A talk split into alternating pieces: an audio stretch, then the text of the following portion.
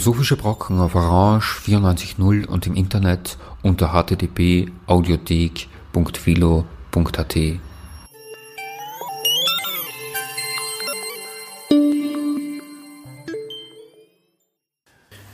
Schönen Nachmittag. Bei einer Sendung der Philosophischen Brocken begrüßt Sie Herbert Rachowitz. Wir bringen heute einen Vortrag, der stattgefunden hat äh, im diesjährigen Wittgenstein-Symposium in Kirchberg. Das hatte als Obertitel Krise und Kritik, philosophische Analyse und Zeitgeschehen.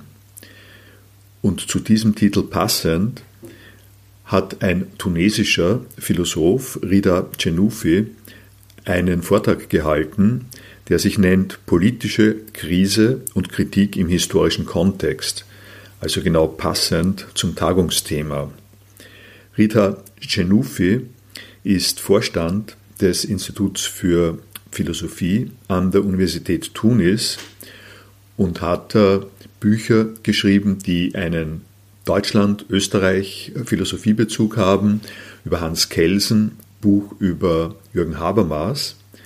Er arbeitet speziell über Rechtsphilosophie und politische Philosophie. In seinem Vortrag zeichnet er ein Bild der sozialen äh, und ökonomischen und ideologischen äh, Situation rund äh, um den Sturz von Ben Ali und bezieht diese Vorgänge auf politphilosophische Deutungsmuster, allen voran das Konstrukt des Ereignisses, für das er Derrida zitiert, er unterlegt diese philosophischen Spekulationen aber mit ausgesprochen detailreichen Analysen dessen, was sich vor Ort sozusagen tatsächlich als Problem gestellt hat. Eine Bemerkung noch, wenn Sie jetzt äh, diesen Vortrag hören, werden Sie sich wundern, dass Riyad äh, Cenufi makelloses Wienerisch spricht. Äh, das ist äh, tatsächlich nicht der Fall, sondern einem Missgeschick geschuldet. Die Aufnahme, auf die wir uns als Sendungsmacher eigentlich verlassen hatten, hat nicht geklappt. Wir standen also vor leeren Tonbändern und Riyad äh, war freundlich genug, uns den Vortrag zur Verfügung zu stellen, der nun gelesen wird von Albin Zoder, dem wir dafür extra danken um aufzuzeigen, was in Krisenzeiten eine Krise sein kann, haben wir uns entschlossen, den Sturz des tunesischen Regimes 2011 zu analysieren. Es ist offensichtlich, dass diese Reflexion nicht verallgemeinert und auf andere arabische Länder übertragen werden kann, deren autoritäre Regime das gleiche Schicksal erlitten haben. Gewiss teilt Tunesien mit letzteren einige, einige Merkmale wie Sprache, Kultur und Religion. Wie die anderen arabischen Länder hat es auch unter den Krisen des Finanzkapitalismus gelitten, die es Wohlfahrtsstaaten unmöglich machte, minimale Lebensbedingungen zu garantieren, angesichts der Unterwerfung der Bürger und der Plünderung ihres Eigentums aber es scheint trotz allem das einzige Land zu sein, das von Gewalt relativ verschont geblieben war, sowohl der einer nationalen Armee als auch von rivalisierenden Milizen. Müssen wir daraus schließen, dass es nicht mehr in Gefahr ist, andere Formen von Herrschaft zu erleben, wie den islamistischen Faschismus, den Erdogan-Autoritarismus oder den ehemaligen säkularen Autoritarismus. Hibu nennt es heimtückische Süßigkeiten. Wir werden keine Antwort, die in Form einer Prophezeiung äh, annehmen könnte, geben. Fest steht jedoch, dass das Land seit fast einem Jahrzehnt nicht aus der Krise herausgekommen ist, die es erschüttert hat. Linke Parteien, die in Tunesien weitgehend in der Minderheit sind, werfen den sogenannten postrevolutionären Regierungen vor, die wirtschaftlichen und sozialen Probleme des Landes nicht gelöst zu haben, weil sie sich vollständig dem Internationalen Währungsfonds und der Weltbank unterworfen hätten. Die islamistische Partei, die als einzige an allen diese Regierungen teilgenommen hat, führt dieses Versagen ihrer Ansicht nach auf die Opposition und die staatliche und politische Instabilität zurück, die durch die Implosion jener Partei verursacht wurde, die die Parlamentswahlen von 2014 gewonnen hatte.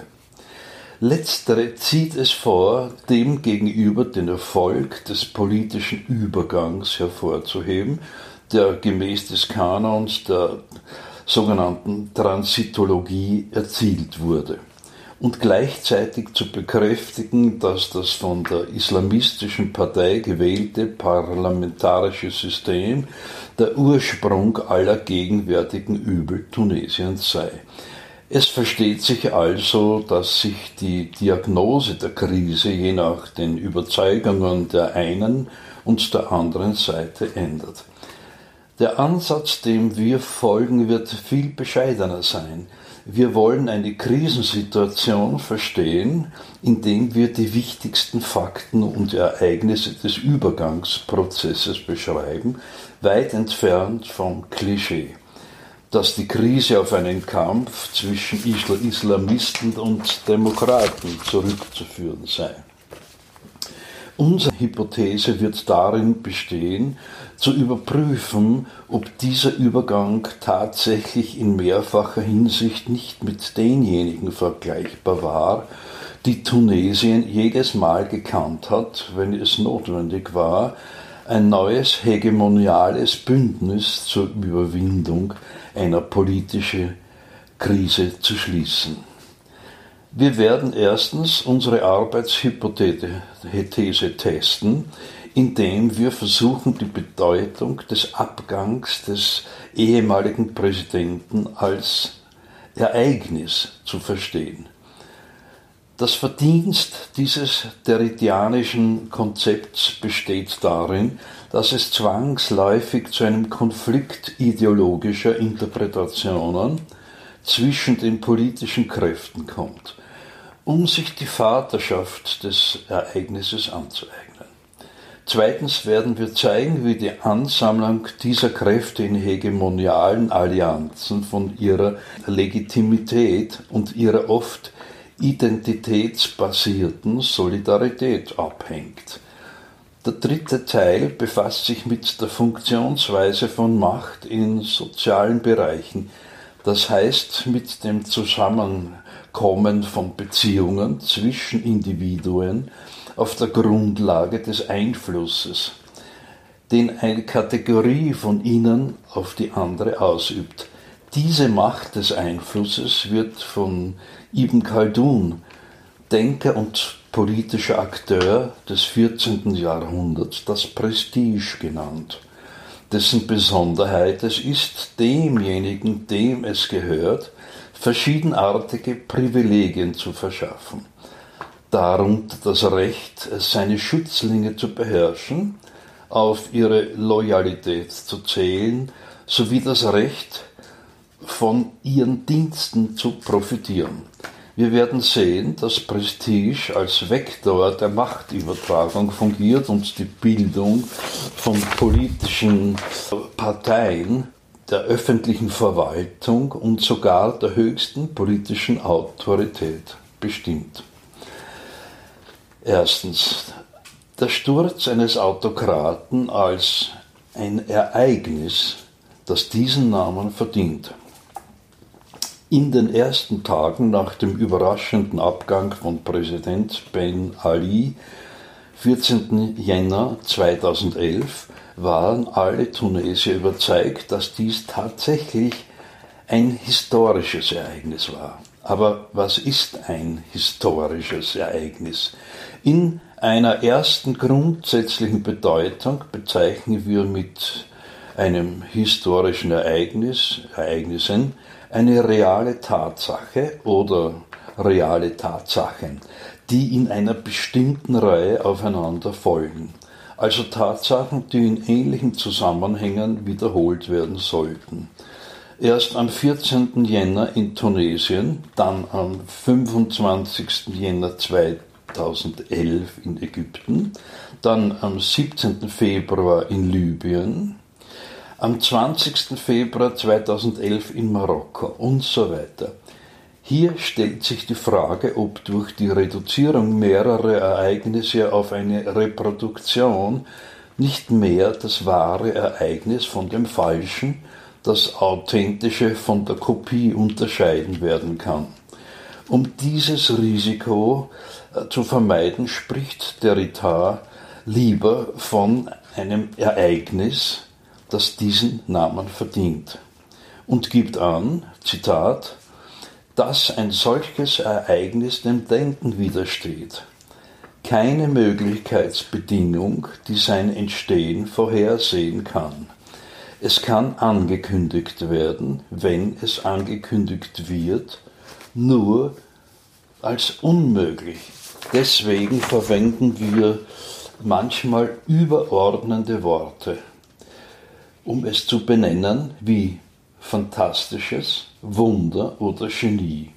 Zitat Ende. Wenn wir diese theoretische Definition des Ereignisses aufgreifen, können wir sagen, dass Ben Alis überraschender Abgang, Zitat, durch Gedanken schwer fassbar, einzig und unvorhersehbar war. Zitat Ende. Es war besonders überraschend, schnell, folgenreich, voller Emotionen, voller Freude, aber auch und vor allem voller Zorn, vermischt mit einer tiefen Empörung, die eine immer größere Anzahl von Bürgern erreichte, als die Nachricht sich wie ein Lauffeuer im ganzen Land verbreitete. Seltsamerweise hat dieses Ereignis nichts mit dem Tod derjenigen zu tun, die erschossen wurden, vielleicht weil andere Bürger während der Unruhen 2008, 1984, 1978 und so weiter das gleiche Schicksal erlitten hatten. In jedem Fall wird es eher durch das Gefühl hervorgerufen, sicher zu sein, ohne zu wissen, aus welchem Grund. Dass dieser Aufstand nicht mit denjenigen übereinstimmt, die ihm vorausgegangen sind. Wir hätten sicher nicht vom Ereignis gesprochen, wenn der tierende Präsident durch seinen früheren Premierminister ersetzt worden wäre, wie es 1987 war, als Präsident Bourguiba von seinem Premierminister, der kein anderer als Ben Ali war, aus dem Amt entfernt wurde.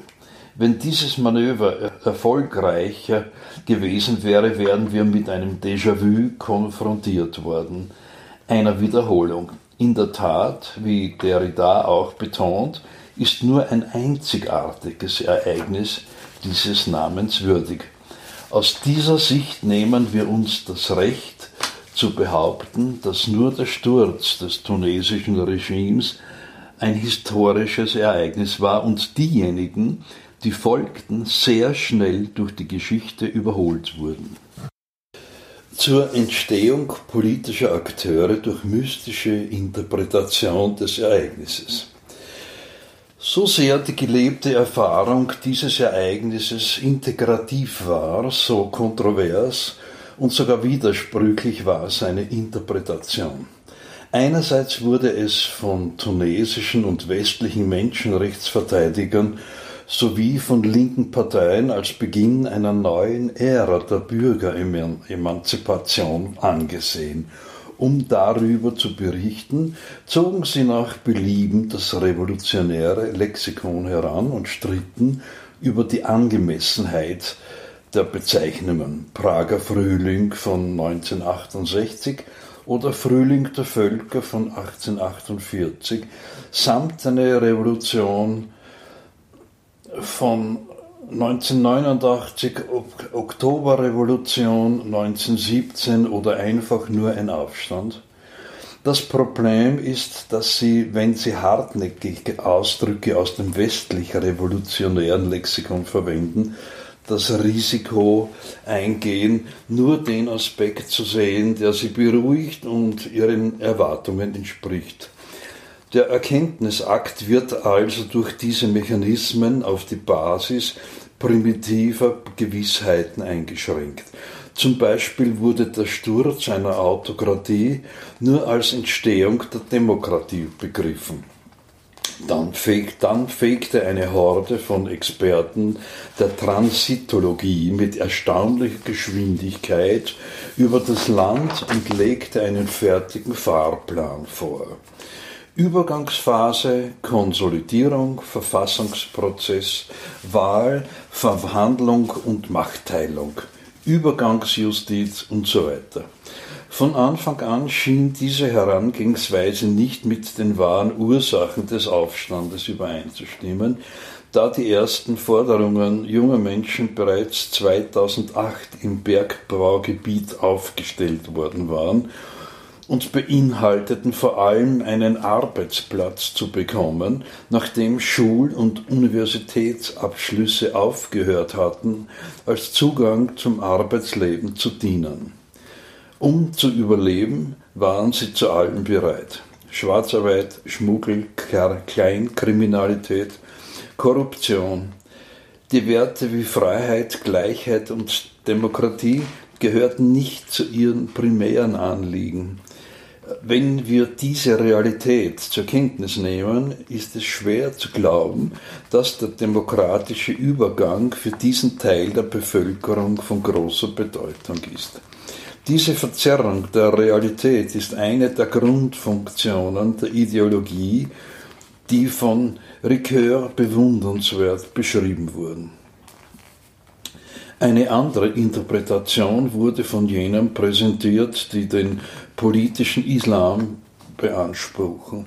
Nehmen wir zum Beispiel die Äußerungen eines islamistischen Führers, der von 2012 bis 2013 das Amt des Regierungschefs innehatte, als er nach der Wahl des, der verfassungsgebenden Nationalversammlung im Oktober 2011 bei einer Kundgebung den Sieg seiner Partei feierte. Zitat Meine Brüder, ihr seid jetzt in der Gegenwart eines historischen Augenblicks eines göttlichen Augenblicks, der einen neuen Zyklus der Zivilisation ankündigt, den des sechsten Kalifats. Zitat Ende. Hier haben wir die beispielhafte Darstellung einer Beschreibung eines sehr gewöhnlichen Ereignisses, das durch die Rede eines der Teilnehmer in eine göttliche Zeitlichkeit umgesetzt wird. Und plötzlich wird der Sieg zum Werk Gottes und das Jetztsein in Gegenwart von wird nicht mehr als intramorale Zeitlichkeit verstanden, sondern in die ewige Dauer eingeschrieben, in, in der Vergangenheit, Gegenwart und Zukunft vereint sind. Die Abstimmung bezieht sich nicht mehr auf die Wahl der verfassungsgebenden Nationalversammlung am 23. Oktober 2011, sondern kündigt die Einführung eines neuen Zyklus an. Dieses Wort bezeichnet nach Ibn Khaldun zuerst im Koran die Staatsdynastie. Und diese Staatsdynastie ist das sechste Staatskalifat. Der Schwerpunkt dieser Interpretation liegt darin, dass die Abfolge des der Ereignisse nicht von sozioökonomischen oder politischen Gründen bestimmt wird, sondern alle diese Ereignisse werden vom Willen Gottes diktiert, dessen Pläne undurchdringlich sind. Darüber hinaus offenbart diese Interpretation die theologisch-politische Bedeutung des Wahlsieges für Islamisten, nämlich die Verpflichtung der Auserwählten gegenüber Gott, den sechsten Kalifenstaat zu errichten. Nach muslimischer Tradition wäre die Pastoralmacht der ersten fünf Kalifen völlig gerecht gewesen, weil sie im Einklang mit Gottes Willen gehandelt hätten. Dagegen wären alle ihre Nachfolger nur Monarchen, die die Macht für persönliche Zwecke nutzten. Diesmal ist die Kluft zwischen der politischen Realität und der Rede einiger Dschihadistenführer vollständig. Die strategischsten unter ihnen bevorzugten es, sich die Sprache der Menschenrechte anzueignen und zeigten ihre Bereitschaft, das Programm der Transitologen anzuwenden, um die gleichen Ziele der islamistischen Brüderlichkeit zu erreichen. Es gibt mindestens drei Gründe für das quasi verallgemeinerte Schweigen über die soziale und wirtschaftliche Dimension des Ereignisses vom 14. Jänner 2011. Der erste Grund ist, dass eine unorganisierte soziale Kategorie, die der arbeitslosen Jugendlichen nicht in der Lage ist, ein politisches Regime zu stürzen. Trotz der Stärke der Macht und der politischen Führung war zum Beispiel die russische Arbeiterklasse gezwungen, das zu bilden, was Lenin, Zitat, eine ehrliche Koalition nannte. Zitat Ende. In seinem Brief Die erste Etappe der ersten Revolution, Pravda, 22. März 1917, Lenin schreibt, wenn die Revolution so schnell und so radikal gesiegt hat, dann nur, weil aufgrund einer äußerst originellen historischen Situation absolut unterschiedliche Strömungen, absolut heterogene Klasseninteressen, absolut gegensätzliche politische und soziale Tendenzen mit einer bemerkenswerten Harmonie verschmolzen sind. Soweit Lenin.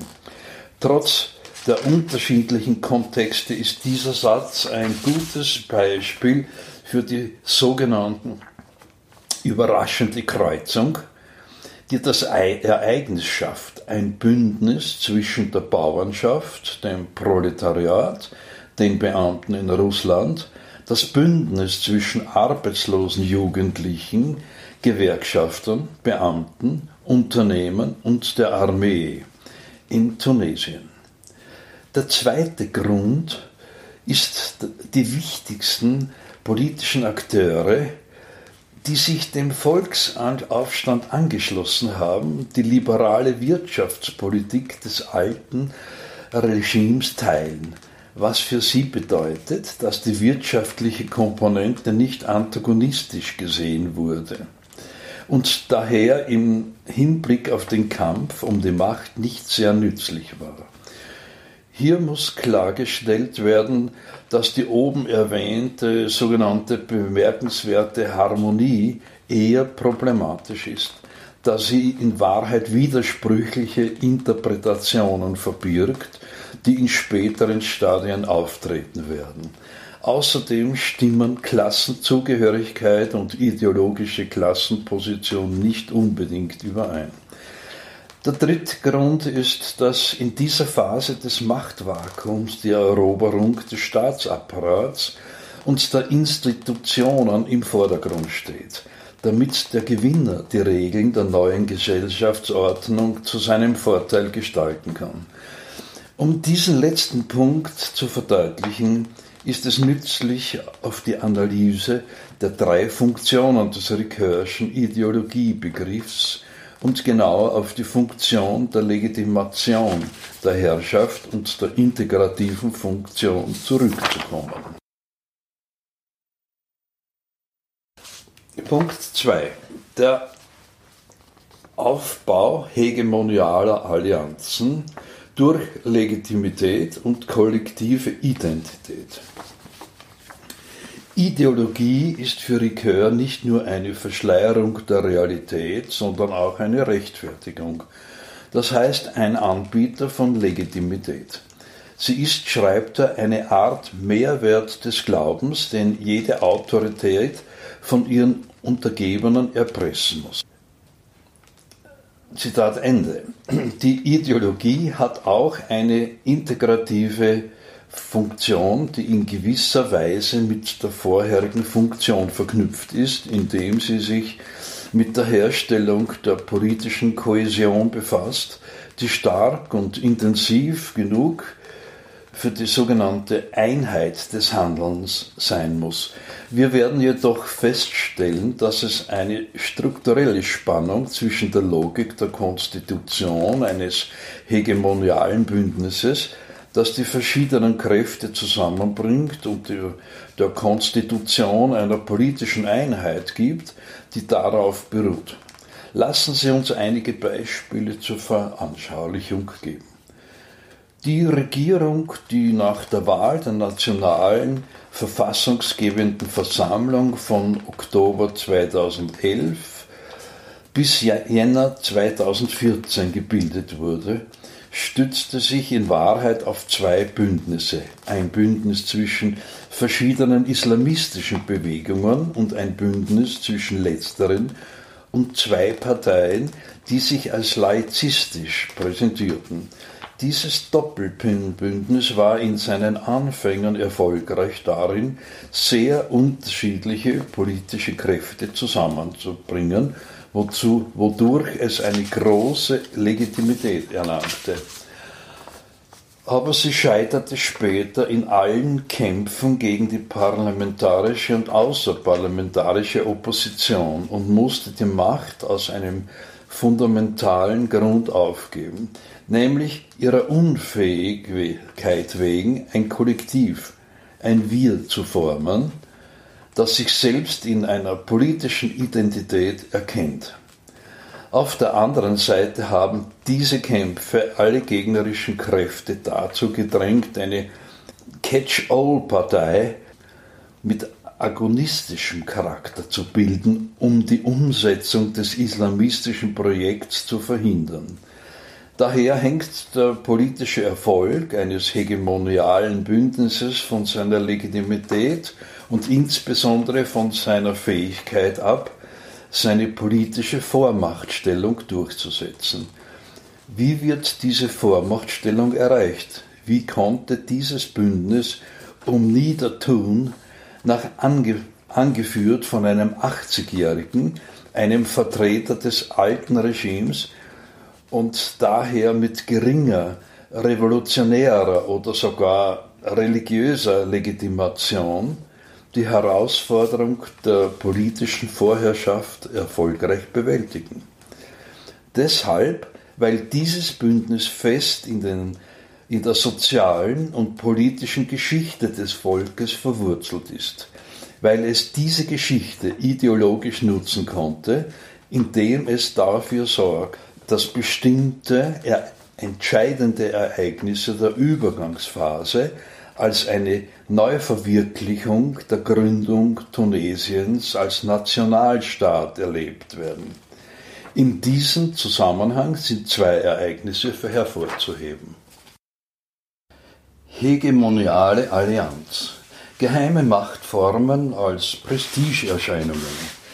Die Écrit macht Foucault darauf aufmerksam, dass Macht nicht in Form des Singulars gedacht werden darf und dass vor allem darauf geachtet werden muss, sie nicht wie so oft auf ihre Rechtsform zu reduzieren.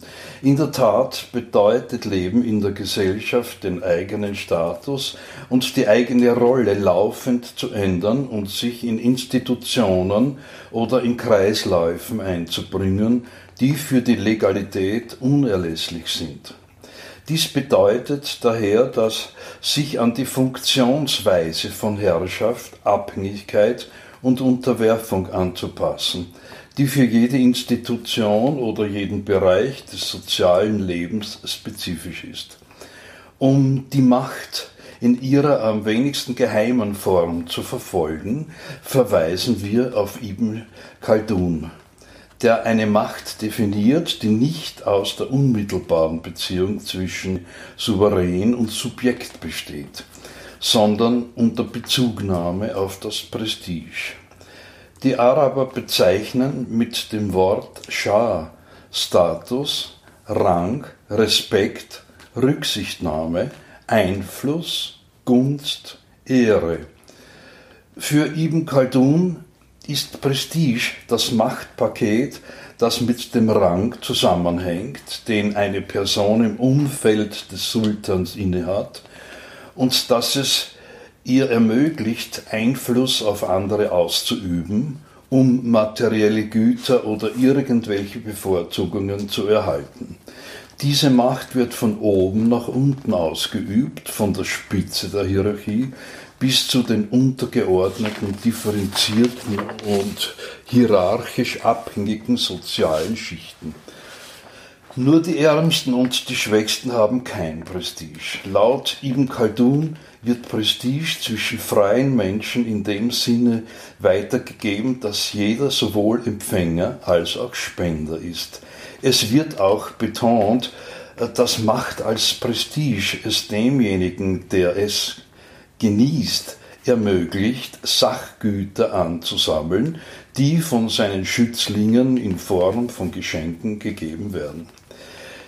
Dieser Anreicherungsmechanismus resultiert nicht aus der Herrschaft, sondern aus der Einhaltung einer sozialen Regel, die stillschweigend von allen akzeptiert wird, weil sie letztendlich für sie rentabel ist.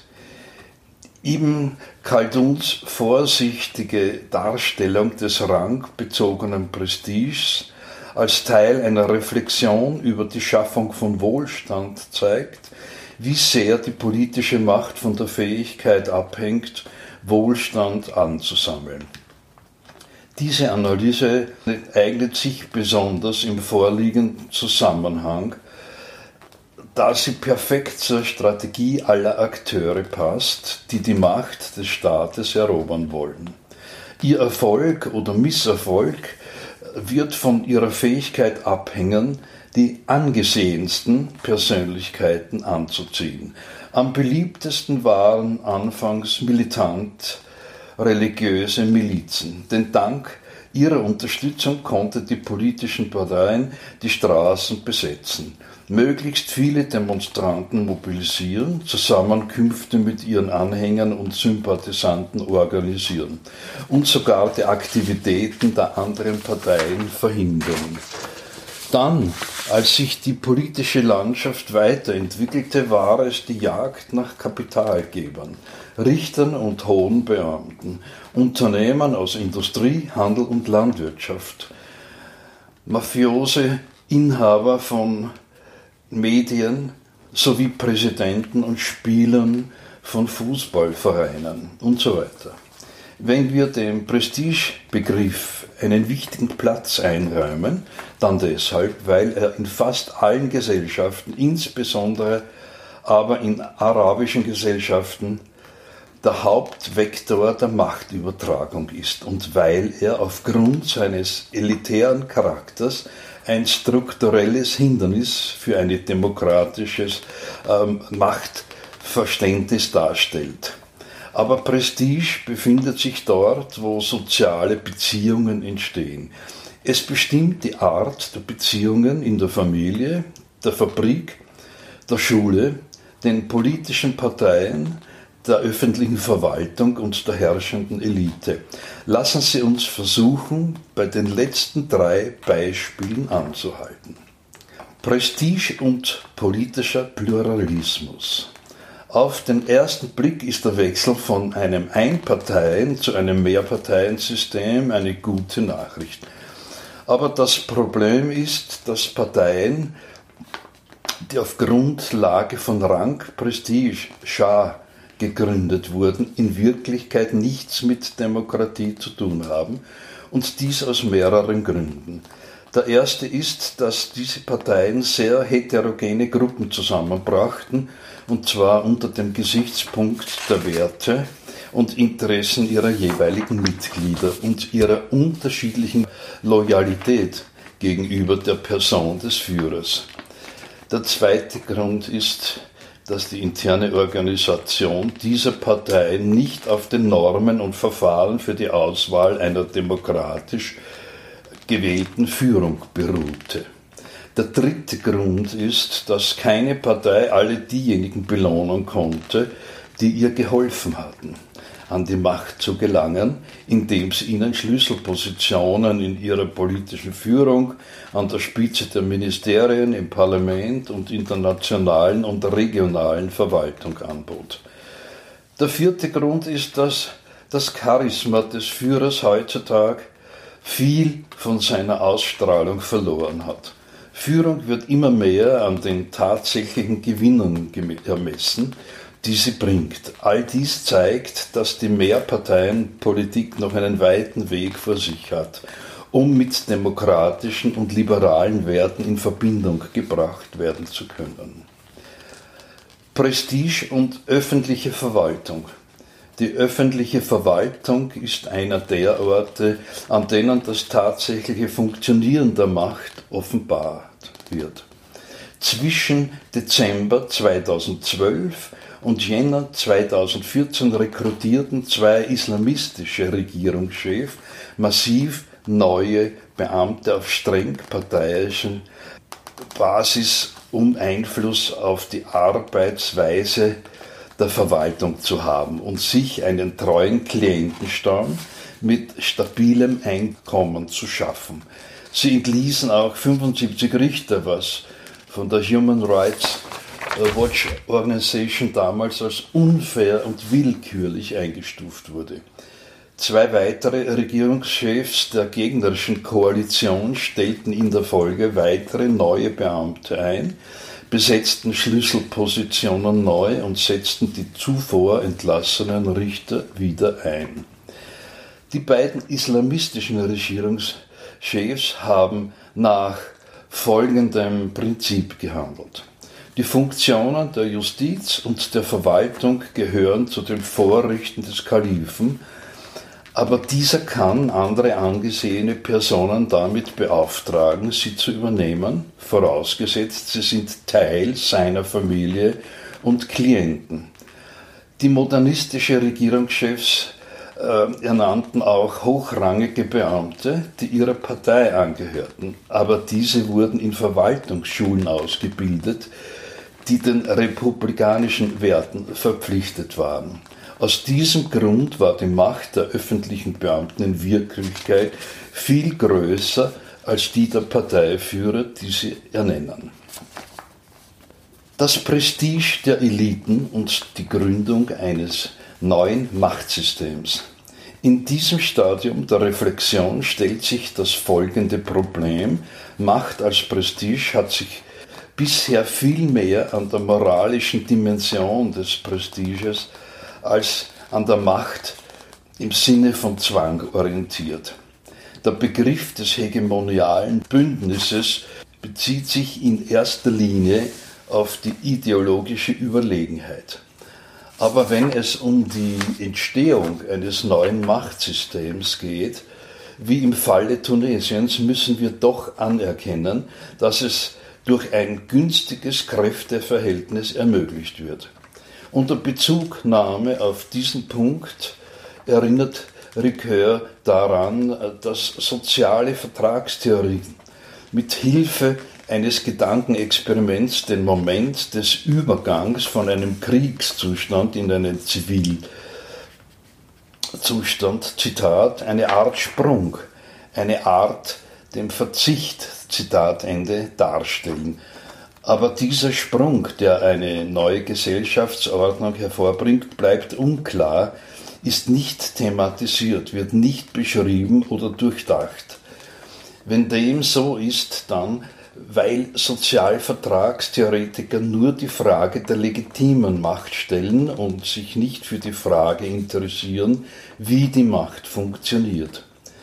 Der Unterschied zwischen dem vertragsgebundenen Ansatz und dem Foucault'schen Ansatz besteht darin, dass der erste mit Hilfe eines Gedankenexperiments beginnt, in dem die Bedingungen festgelegt werden, die die Vision ermöglichen, die sie von der legitimen Macht schon haben.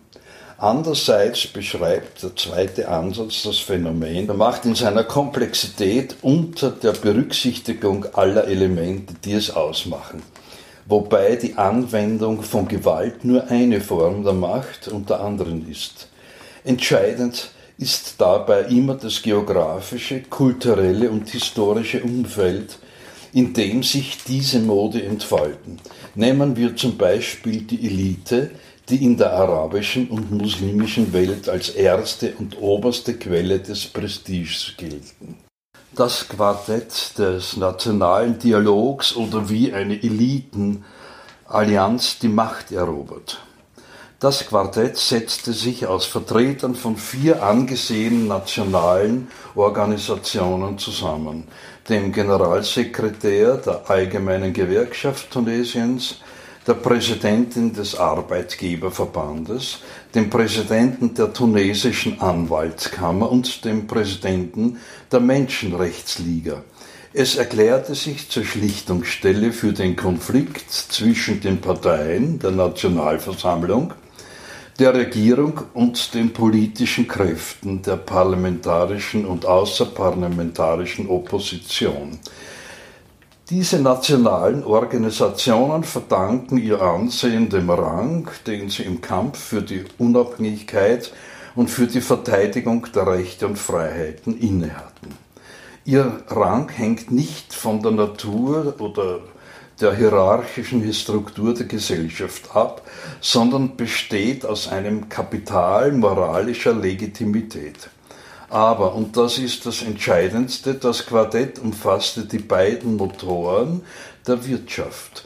Infolgedessen wird es zum wahren Machthaber des Landes und ist das einzige, das in der Lage ist, wirtschaftliche und soziale Aktivitäten zu dominieren. In einer binären Konfliktkonfiguration, also einer Regierungsmehrheit gegenüber Oppositionskräften, spielt das Quartett die Rolle eines neutralen Dritten. Diese Rolle wird auch durch die Einmischung ausländischer Mächte, insbesondere europäischer und amerikanischer, verstärkt. Seit Beginn des politischen Übergangs agierten sie als Dritte. Laura Bees, ehemalige Leiterin der EU-Delegation in Tunis erörtert im Vorwort zum Kooperationsbericht EU-Tunesien 2013 ein entscheidendes Treffen am 27. November 2013 zwischen den europäischen Botschaftern und dem Quartett im Hauptquartier der UGT in diesen Worten.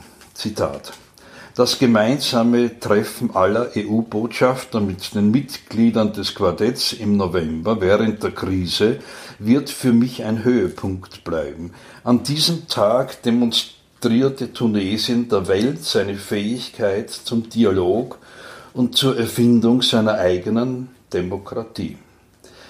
Zitat Ende. Ziel des Treffens war es zu zeigen, dass die internationale Gemeinschaft das Quartett als die Autorität anerkannte, die befugt ist, den Fahrplan für einen Ausweg aus der Krise aufzustellen.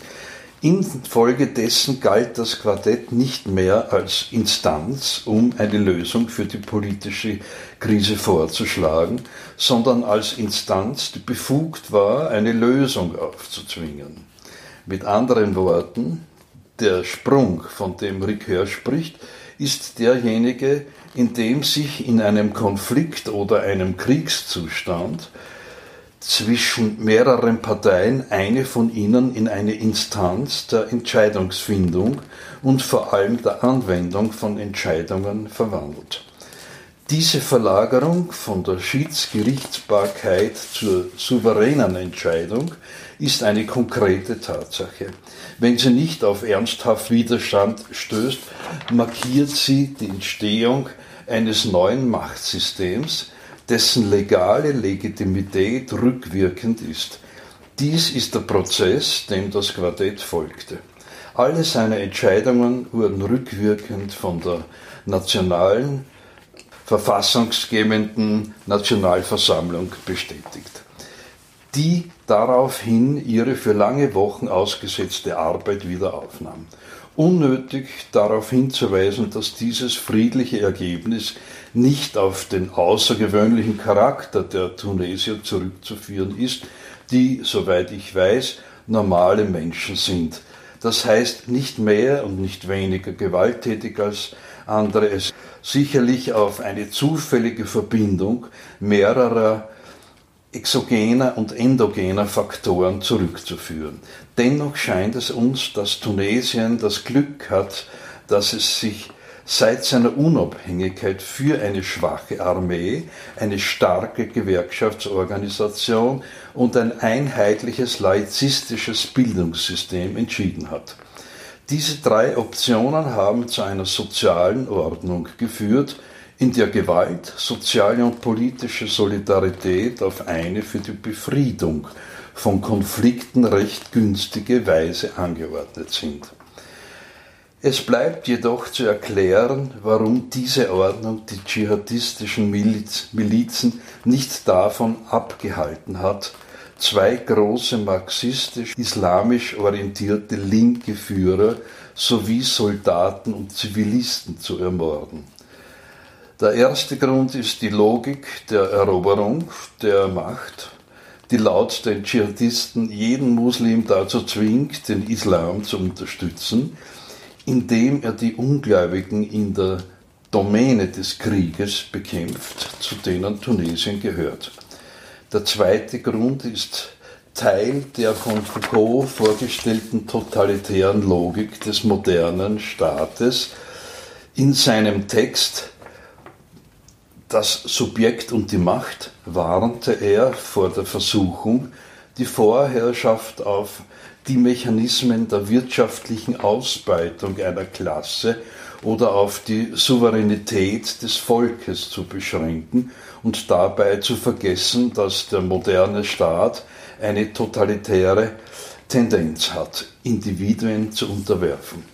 Bezogen auf das 16. Jahrhundert schreibt Foucault, Zitat, der moderne westliche Staat hat in einer neuen politischen Form eine alte Machttechnik integriert, die in christlichen Institutionen geboren wurde. Diese Technik der Macht nennen wir es pastorale Macht. Äh, Zitat Ende. Diese These ist in mehrfacher Hinsicht interessant. Erstens lenkt es unsere Aufmerksamkeit auf die Ähnlichkeit zwischen Christentum und Islam in Bezug auf den Machtbegriff und lässt uns verstehen, dass islamistische und nicht-islamistische Parteien trotz ihrer Unterschiede ähnlich sind. Bis zu dem Punkt, dass man aus Sicht des klassischen Islam fast wörtlich diese Definition der pastoralen Macht akzeptieren kann. Zitat, diese Form der Macht ist auf Erlösung ausgerichtet, das heißt im Gegensatz zur politischen Macht. Sie ist am Opfer orientiert, oblativ, das heißt im Gegensatz zum Prinzip der Souveränität und individualisierend, das heißt unter Ausschluss der gesetzlichen Befugnisse. Zitat Ende. Wie die christliche ist auch die muslimische Religion auf die Errettung der Seelen im Jenseits ausgerichtet. Sie fordert das Opfer die Gabe von sich selbst an Gott, den Märtyrer, und nicht den Gehorsam gegenüber einem souveränen Willen, sei es der eines Monarchen oder der eines Volkes.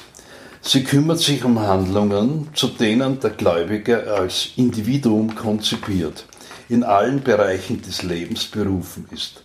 Foucault schließt seine Analyse mit der Behauptung, dass die Moderne nicht nur die pastorale Macht übernommen, sondern sie mit Hilfe des Staates auf das irdische Leben erstreckt hat. Es ist das, was die Islamisten mit der Formel Islam ist Religion und Staat meinen. Lassen Sie uns aber unterstreichen, dass Foucault den modernen Staat nicht auf diese Technik reduziert. Was die Nicht-Islamisten angeht, so behaupten viele immer noch, dass der moderne Staat mit dem Islam vereinbar ist, obwohl sie sich zum laizistischen Staat bekennen. Zum Beispiel sagte der Präsident Said Essebsi immer wieder, wir wollen einen Zivilstaat für ein muslimisches Volk. Was heißt aber genau Islam? Zivilstaat, moderner Staat, muslimisches Volk. Alle diese mehrdeutigen Begriffe und Formeln zeigen unseres Erachtens die Problematik der Aneignung, der Säkularisierung auf.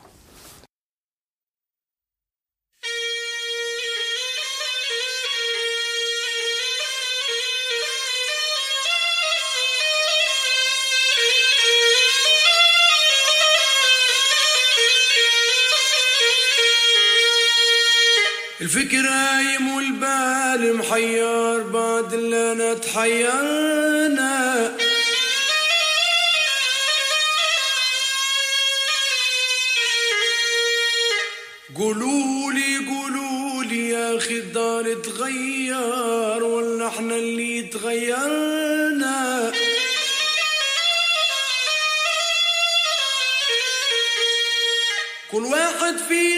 يمشي على راحته ويفكر في مصلحته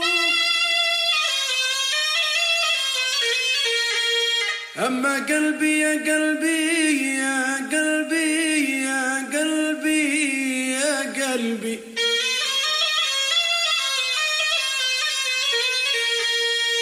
أما قلبي قداش نصحته والدار مش دارنا.